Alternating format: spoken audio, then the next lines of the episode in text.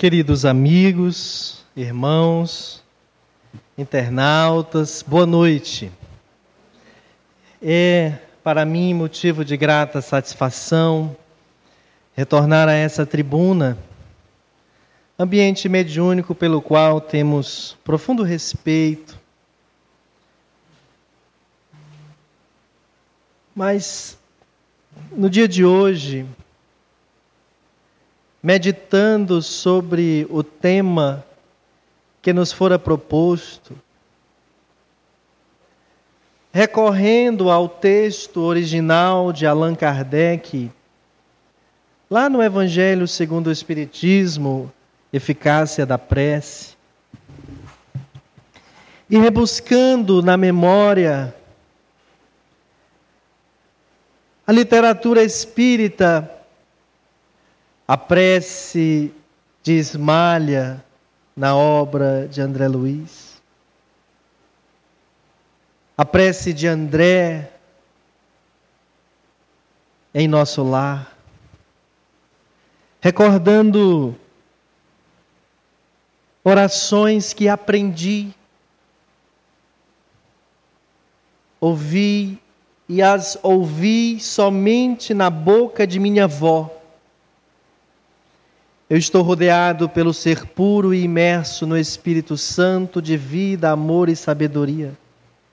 Eu reconheço a tua presença e poder, ó abençoada estrela, e a tua sabedoria aumenta sempre a minha fé na vida.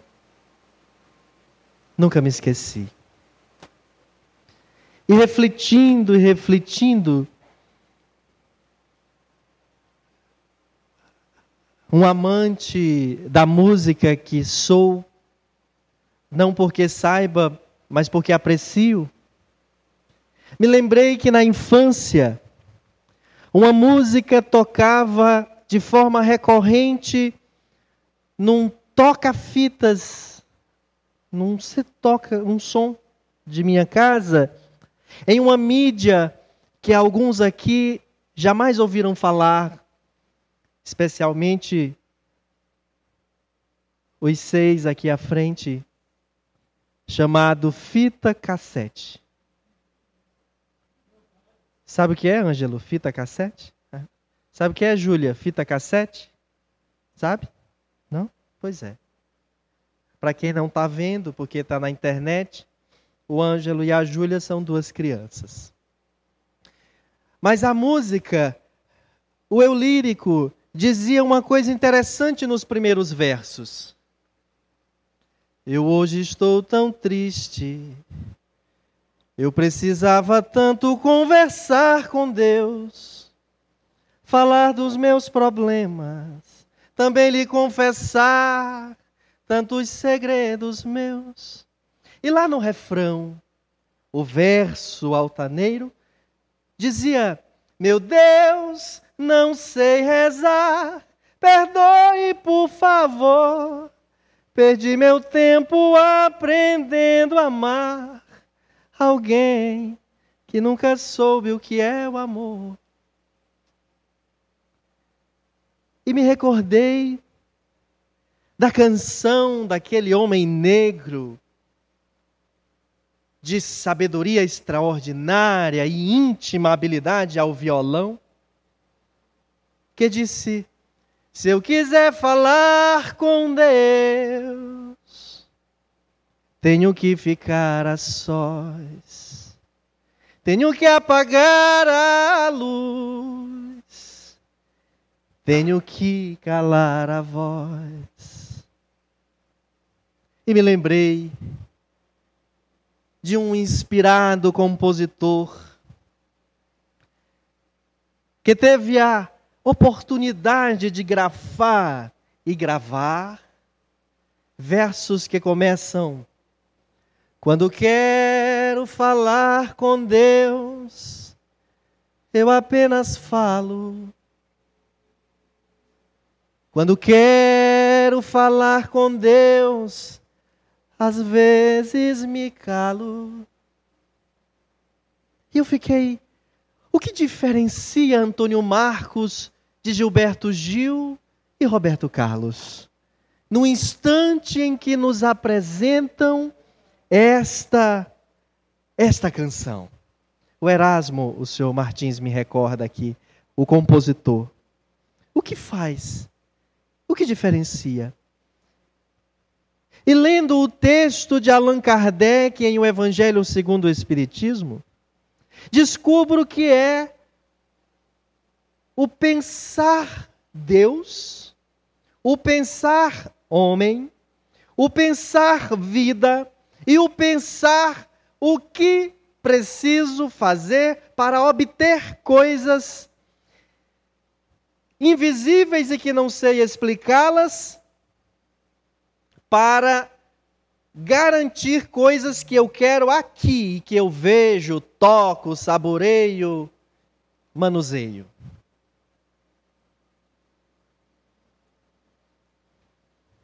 Uma das intuições mais extraordinárias que Allan Kardec recebeu do Espírito Verdade foi a de que nos escrevesse uma obra que pudesse detalhar para nós o que é, para que serve, por que fazer, como fazer e qual a eficácia da prece da oração, da reza, do clamor, da louvação, do petitório, seja que nome queiramos dar. A oração é esse recurso extraordinário que nos faz perceber, na algumas vezes, adotar noutras. E na mais variada das vezes, lembrar que existem forças, recursos, cabimentos que estão acima da nossa condição de execução.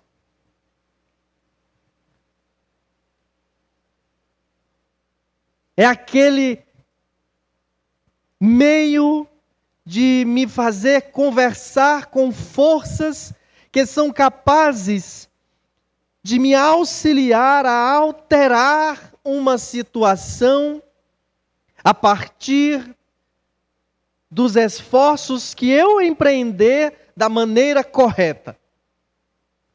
E a oração não deveria ser para, meu Deus, faz com que isto aconteça mas, meu Deus, dá-me força e sabedoria para que eu faça acontecer.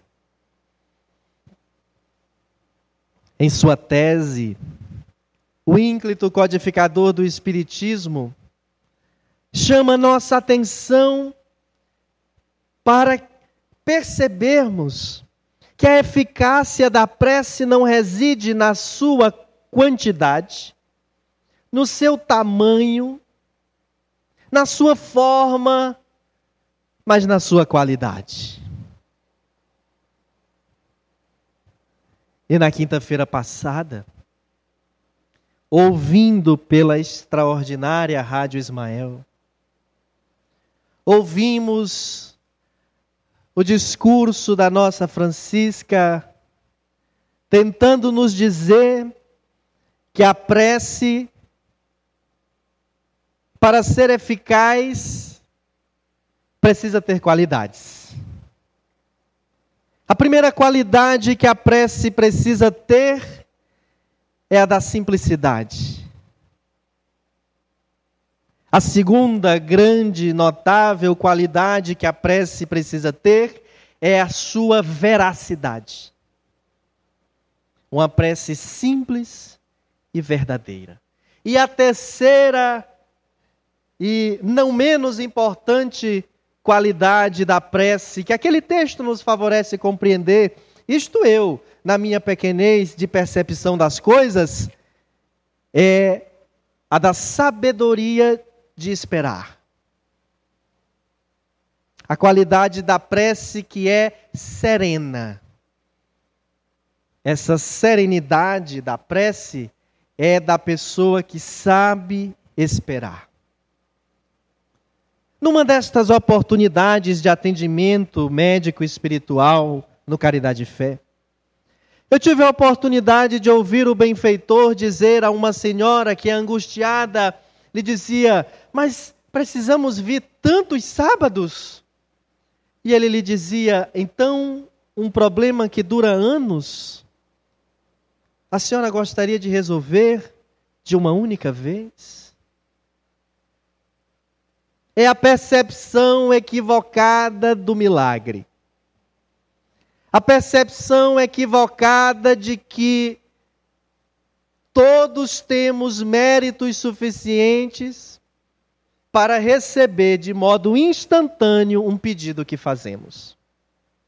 E mais que tudo isto, é a percepção equivocada de que a não dor nos educa e nos torna felizes, quando em verdade é a irmã dor que nos lapida a consciência para nos fazer perceber como devemos administrar as nossas forças, educar os nossos instintos para que se transformem em sentimentos e também para que possamos adquirir em espírito e verdade a plataforma fundamental que alberga ou que assambarca, que suporta todas as demais virtudes, que é a humildade. Porque muito comumente a dor nos humilda. A arrogância, o preconceito, a petulância, aquele, aqueles ímpetos tendem a ficar menos robustos e, algumas vezes, mesmo desaparecer quando a dor se manifesta em alguém que, após passado o período de revolta e não aceitação, por perceber que a sua não aceitação não resolve, não equaciona a sua dificuldade, depara-se com esse instrumento lapidador, cirúrgico, que faz o que palavra dita nenhuma é capaz de fazer. Por mais bela, por mais expressiva, por mais bem colocada e por mais que tenha sido repetida para nós, não faça. Desce daí. Olhe, você desça daí. Não, não suba mais um. Desça daí. Cai. Frase de um pai e mãe de coração despedaçado pela dor do filho, mas de alma lavada, eu te disse. E agora ela não precisa mais dizer: cuidado, olhe, desça daí, olhe, preste atenção. Vai deixar para subir ali daqui a algum tempo, quando se sentir mais seguro de si mesmo. Nós somos estes a primeira namorada. O primeiro namorado é muito mais bonito, bonita, inteligente, interessante que qualquer pessoa da nossa família. E basta que queira algo e eu vou atender. E a família diz: olha, não faça assim, que eu já me revolto com a família.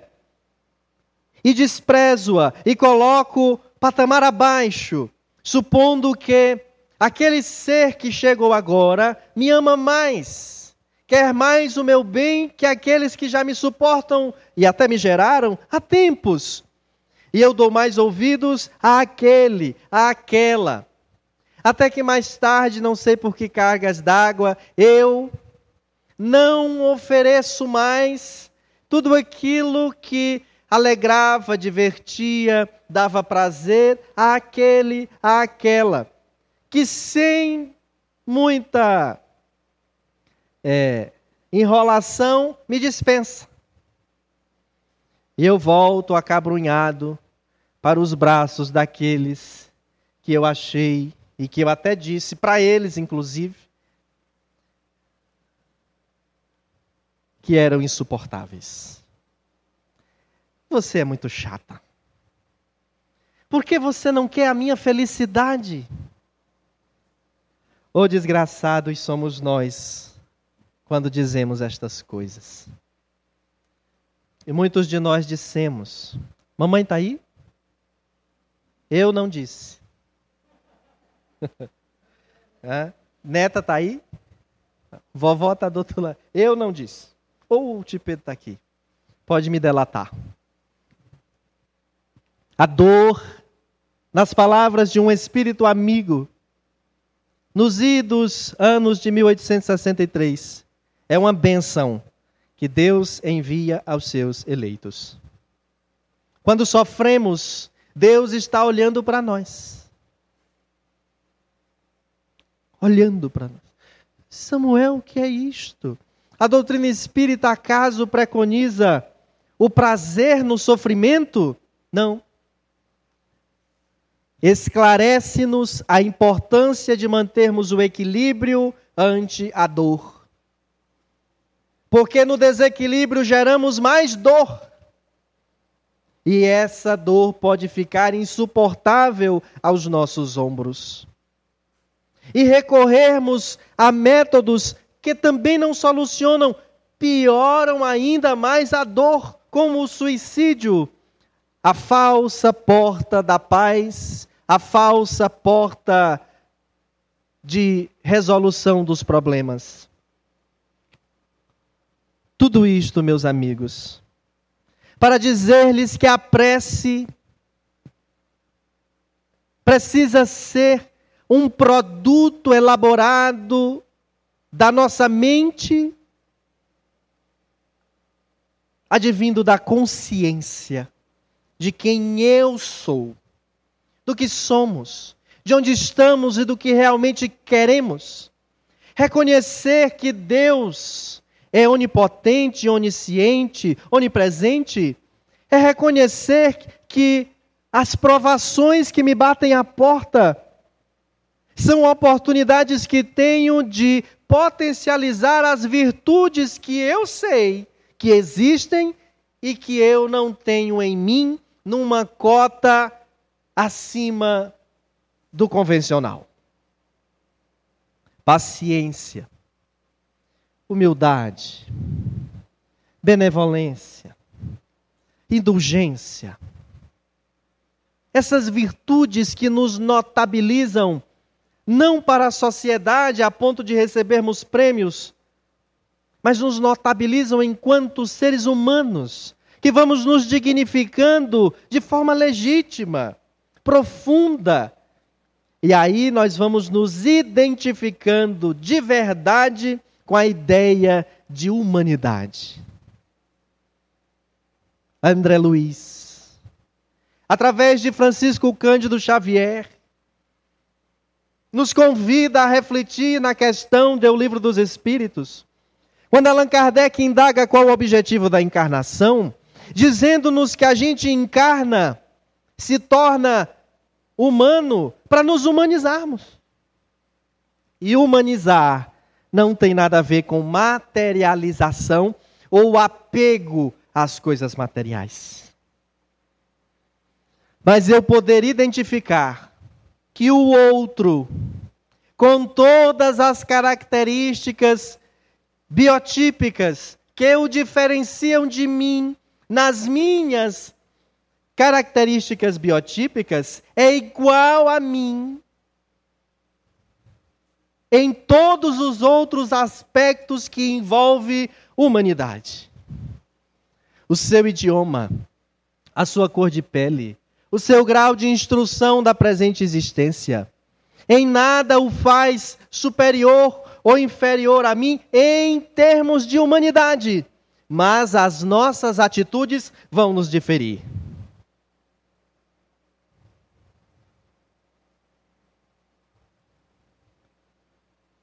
A prece, como um instrumento que me faz conversar com Deus, precisa vir de uma ideia, de um pensamento que reconhece qual é o papel de Deus na minha vida.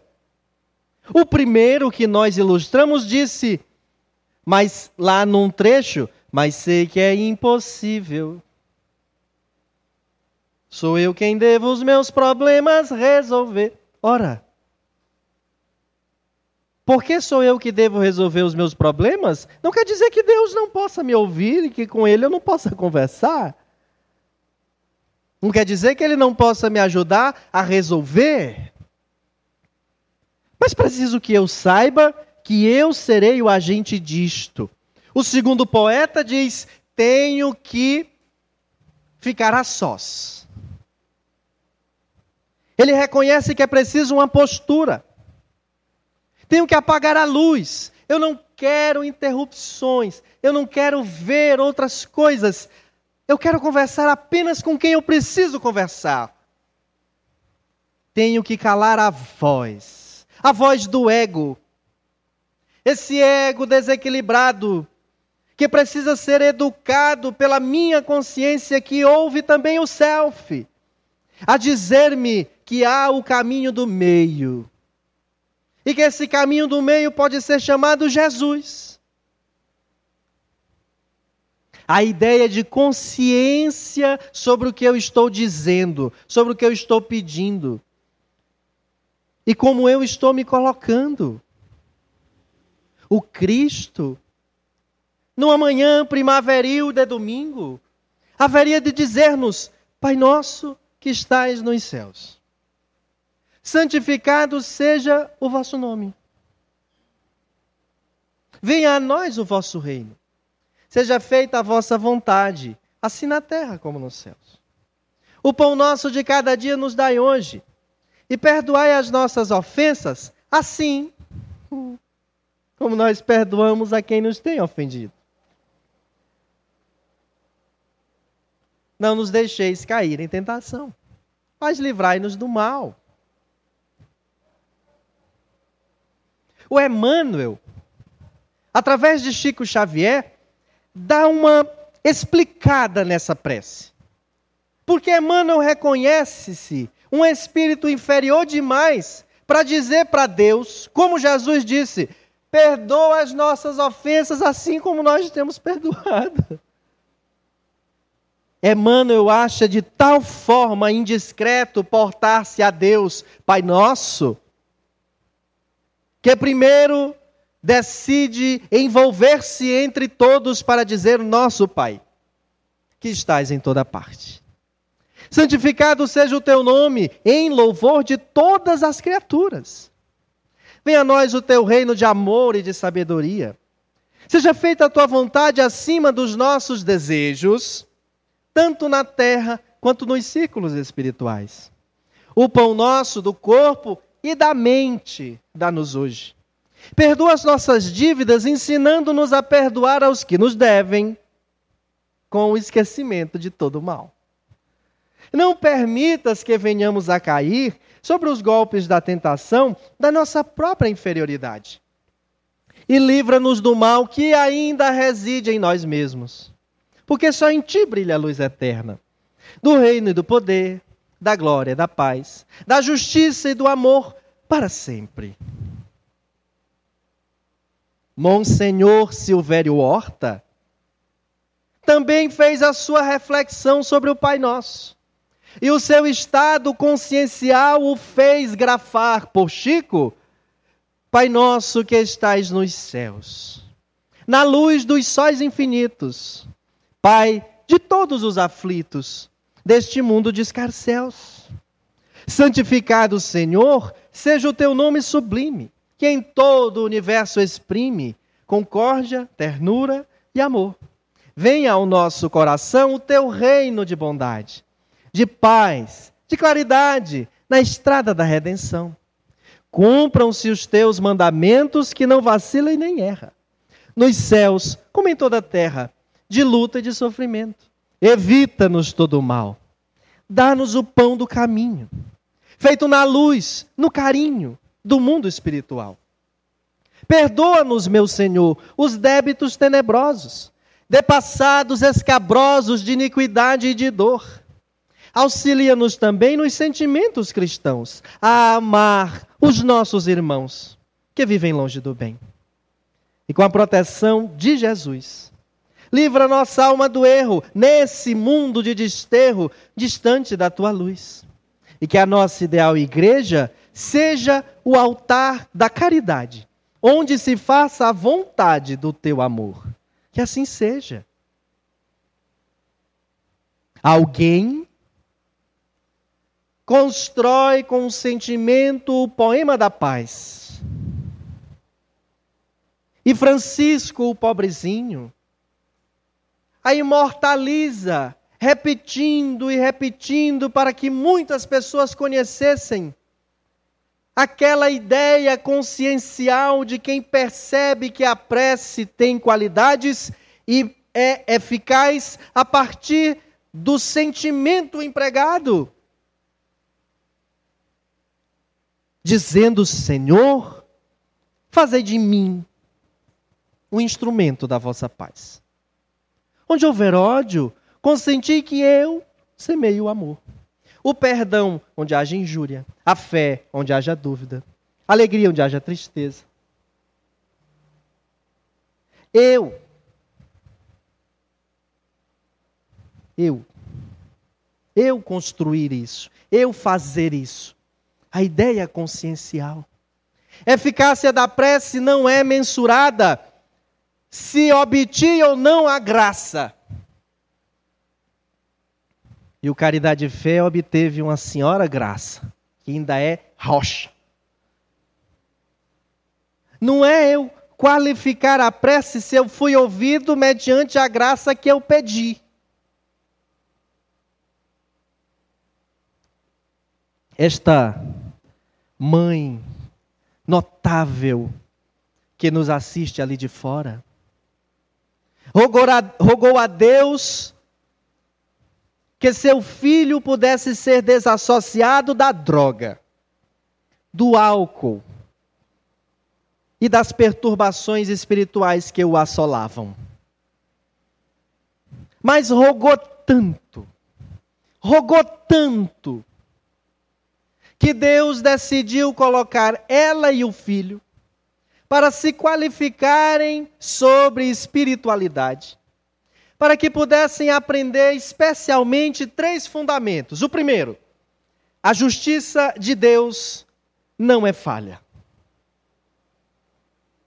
A segunda, a matéria é uma prisão. Estar na matéria é estar cumprindo pena. A terceira, a fé é capaz de remover qualquer montanha.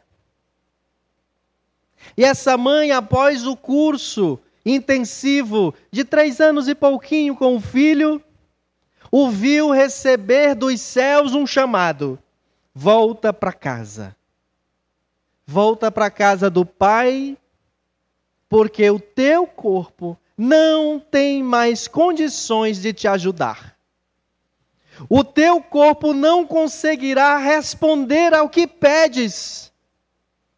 E a consciência estava tão bem formada que a mãe chorou ver descer numa cova o corpo do filho.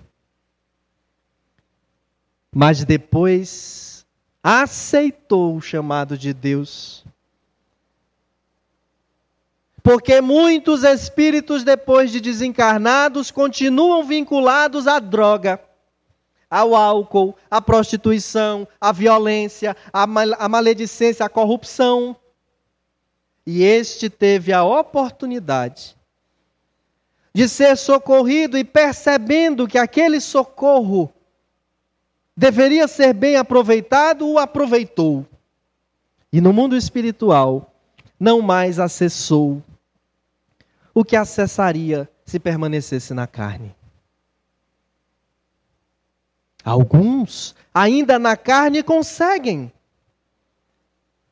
E Deus faculta aquilo que pedimos.